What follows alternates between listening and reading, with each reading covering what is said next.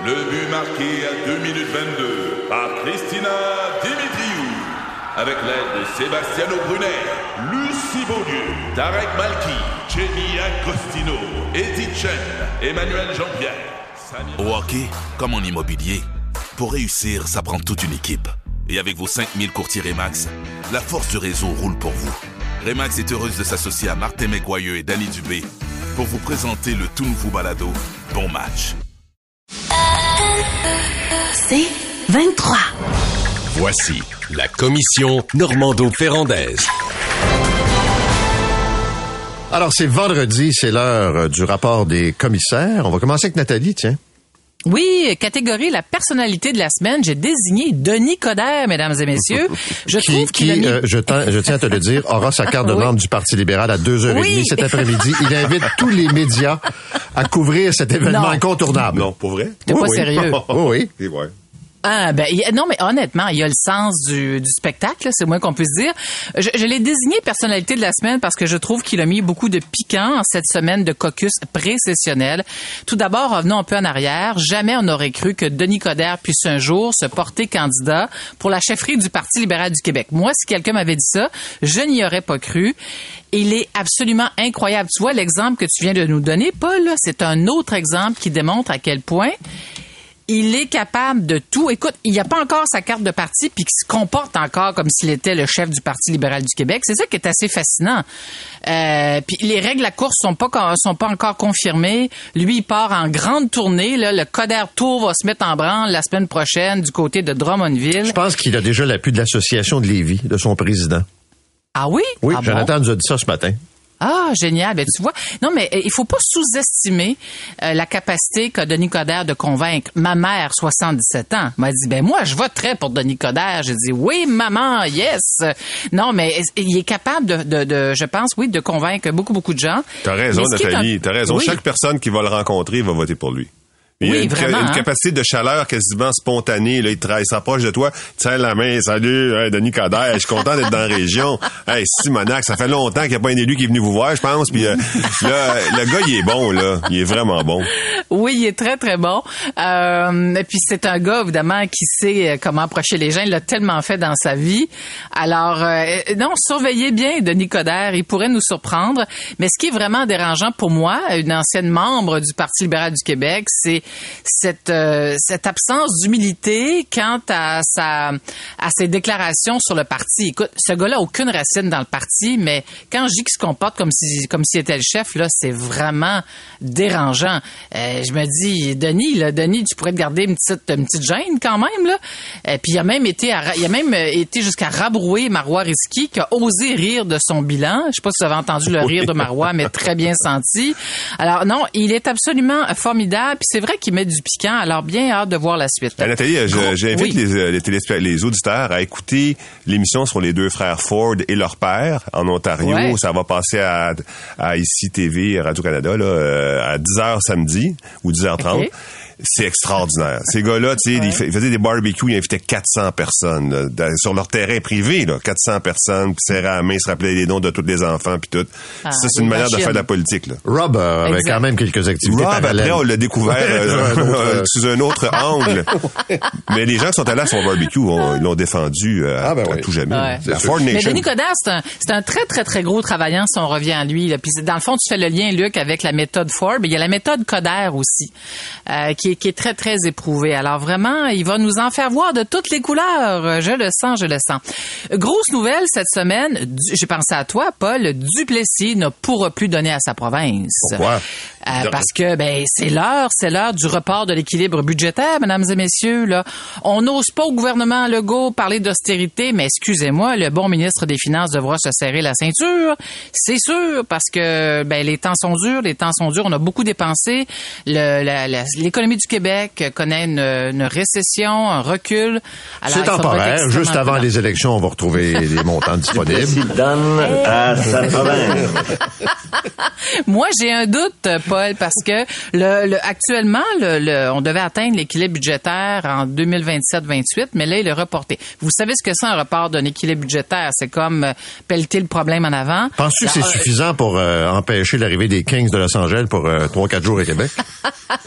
Je ne crois pas que Non, hein? Monsieur Girard va changer d'idée, malheureusement. Mais honnêtement, euh, il a dit, Monsieur Legault, il n'y aura pas d'austérité, il n'y aura pas de compression dans les services publics. Euh, C'est juste que M. est tellement généreux que l'argent coule en pieds doigts comme de l'eau. Ben tu vois, mais là c'est fini ce temps-là, Paul. Et Luc, c'est terminé. L'argent ne coule plus entre les doigts. Alors euh, Duplessis ne pourra plus donner à sa province. Le plan, le plan promis ne décolle pas. Euh, J'ai fait une entrevue cette semaine avec le vice-président de la Fédération des médecins spécialistes du Québec, le docteur euh, Serge Legault, chirurgien. Euh, et à mon grand étonnement, puis moi c'est un choc d'apprendre que le, vous rappelez-vous le plan annoncé par M. Dubé, Christian, ministre de la Santé en mai dernier avec la FMSQ pour euh, diminuer la liste d'attente en chirurgie. Là, il y a plus de 170 000 personnes qui sont en attente, 450 millions. C'est la grosse annonce. On va régler le problème. Mais croyez-le ou non, presque un an plus tard, le fameux plan a été mis, a été déployé seulement à 5% c'est le chiffre avancé par le docteur Legault. Moi, j'en reviens toujours pas. Il y a du monde qui souffre le martyr actuellement au Québec, puis le fameux plan, il est déployé seulement à 5% Et le problème, c'est, il nous, nous expliquait, les médecins spécialistes sont prêts à opérer, les chirurgiens sont prêts, mais il n'y a pas suffisamment de personnel dans les salles d'opération. Alors, ce qu'il nous disait, docteur Legault, c'est au gouvernement à s'organiser pour que les infirmières et tout le personnel dans les blocs op- opératoires soient présents. Mais là, vous savez, la convention collective n'est pas réglée avec la FIC. Alors, on s'enlise, les amis, on s'enlise. Et pendant ce temps, ben, il y a des gens euh, du pauvre monde qui, euh, qui attendent euh, impatiemment d'être opérés. Je pense entre autres à Guy Bélanger, Matane, 65 ans, qui a même songé mettre fin à ses jours parce qu'il doit euh, recevoir une nouvelle hanche et l'opération n'arrive pas. Je pense aussi à Madame Gisèle, 81 ans bientôt. Elle s'occupe, écoutez bien ça, de sa sœur de 78 ans, lourdement handicapée intellectuellement. 78 ans, elles sont ensemble depuis toujours. Gisèle doit se faire opérer dans les deux genoux. Ses deux genoux sont finis. Elle se promène dans la maison avec ses deux cannes. Elle, s'occupe en plus de sa sœur de 78 ans qui peut absolument rien faire. Euh, des témoignages comme ça, là, il y en a à la tonne. Alors, je, j'implore ce matin, Monsieur Dubé, de trouver rapidement et urgemment une solution. S'il faut envoyer nos gens se faire opérer dans le privé, au Vermont ou je ne sais trop où sur la planète, mais trouver la Moses de solution parce que ça n'a plus de maudit bon sens. Euh, lorsque j'ai entendu, euh, ben, j'ai appris connaissance de cette nouvelle, la démission de David Lametti, ex-ministre de la Justice au fédéral, je me suis rappelé je me qu'être ministre, c'est un privilège. Puis malheureusement, certains l'en- semblent l'avoir oublié. Euh, D'ailleurs, au Conseil des ministres, M. Charest nous disait souvent, les ministres, oubliez pas que c'est pas une job euh, à temps, à temps plein, c'est-à-dire c'est pas un droit acquis là. C'est pas parce que vous êtes ministre un jour ou un jour que vous serez ministre toujours.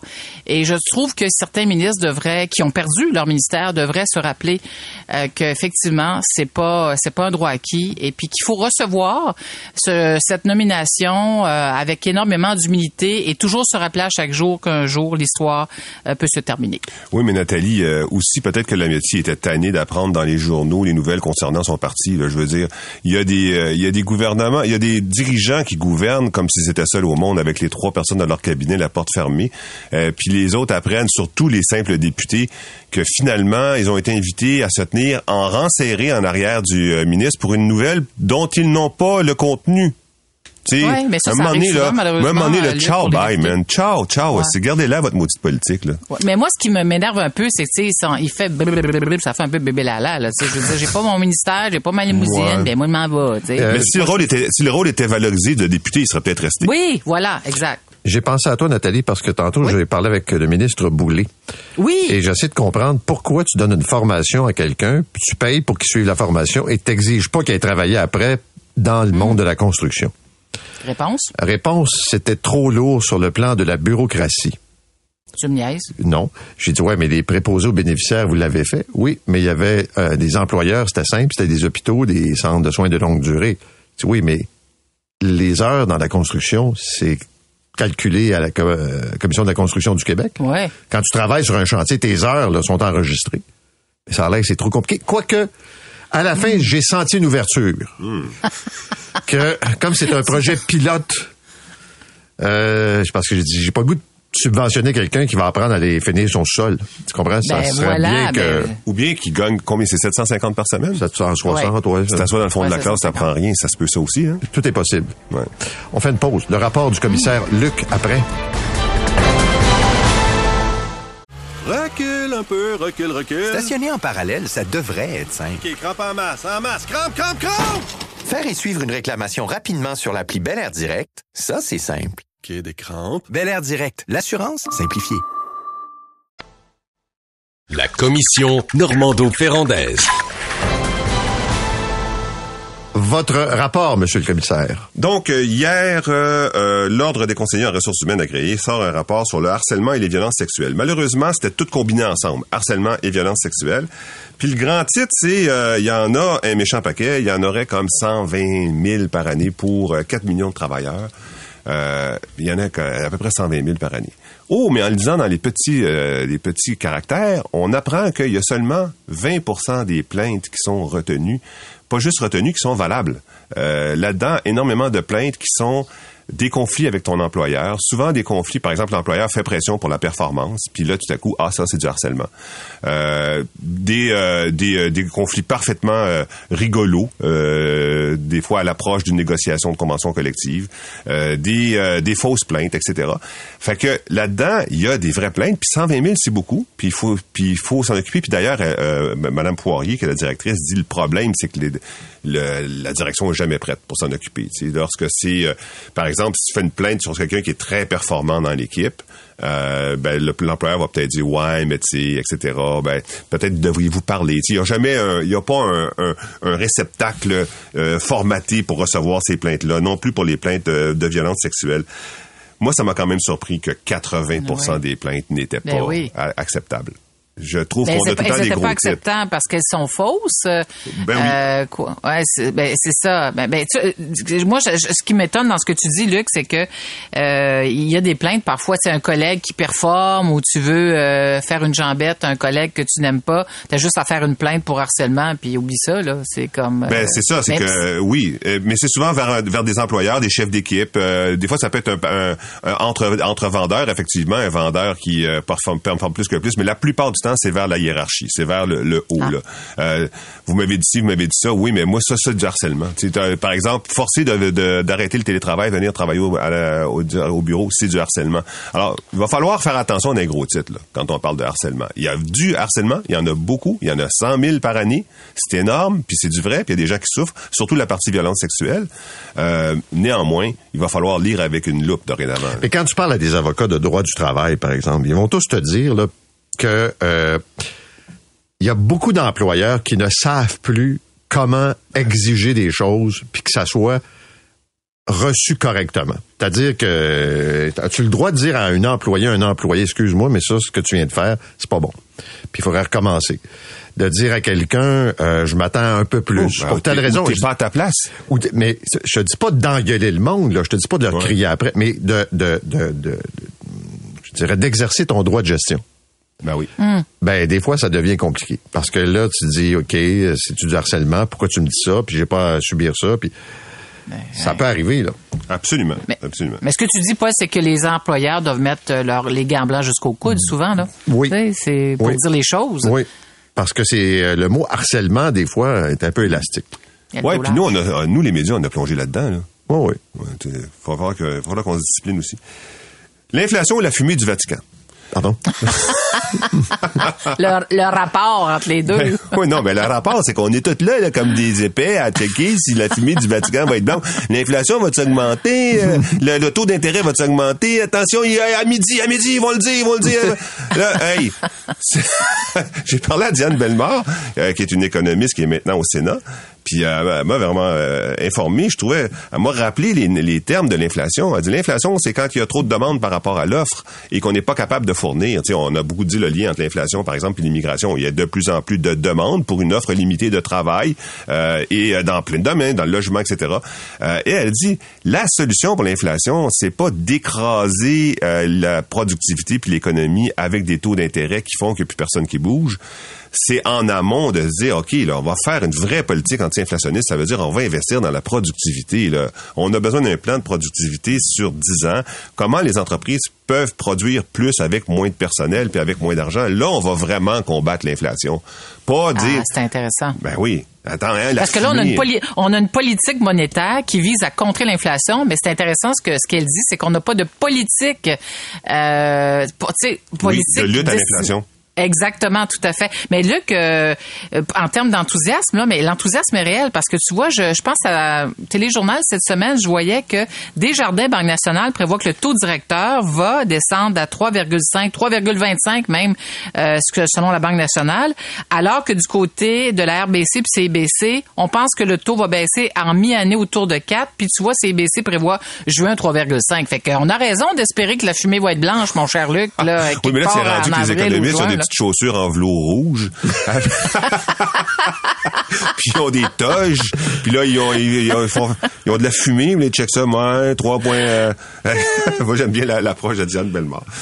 50e traversée des Laurentides. Ah ben ça, c'est le fun. Euh, donc, euh, c'est une gang. Il Sylvain Barbeau que je connais. Les autres, je connais pas les noms. Lui est administrateur au conseil d'administration. Ça fait 50 ans que ça existe. Avant, il y a un gars, Jack Rabbit. C'est un Suédois. Lui il a beaucoup vécu à Lake Placide. Mais après, il est venu s'installer à Saint-Adèle. Mais il est arrivé de Suède avant. Puis, euh, euh, lui a fait des pistes dans, l'arrière-pays avec pas mal de, de- gens du Nord. Euh, des pistes, là, la Wizard, la Maple Leaf, la... la Jack Rabbit.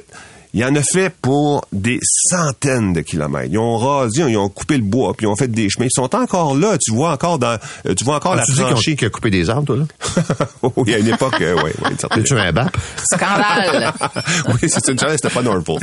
Ouais. Mais euh, donc, ils ont fait des chemins, et ces chemins-là euh, existent encore, sauf que maintenant, c'est des propriétés privées. Tu sais, euh, Puis euh, là, euh, eux ont eu l'idée, il y a 50 ans, de dire, on va faire 10, 12 journées, puis c'est divisé. T'as, t'as la première, euh, t'as, t'as ceux qui font toute la, la patente au complet, les centaines de kilomètres. Il y en a d'autres qui vont faire juste un petit circuit, un moyen circuit, mettons.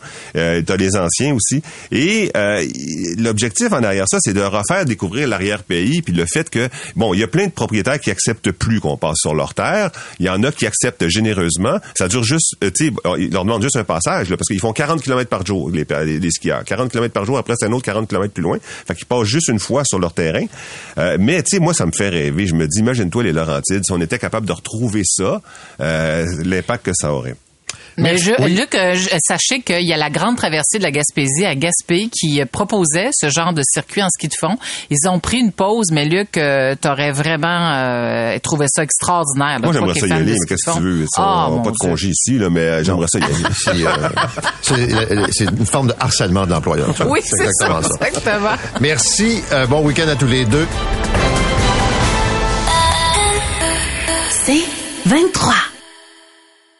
Recule un peu, recule, recule. Stationner en parallèle, ça devrait être simple. OK, crampe en masse, en masse, crampe, crampe, crampe! Faire et suivre une réclamation rapidement sur l'appli Bel Air Direct, ça, c'est simple. OK, des crampes. Bel Air Direct, l'assurance simplifiée.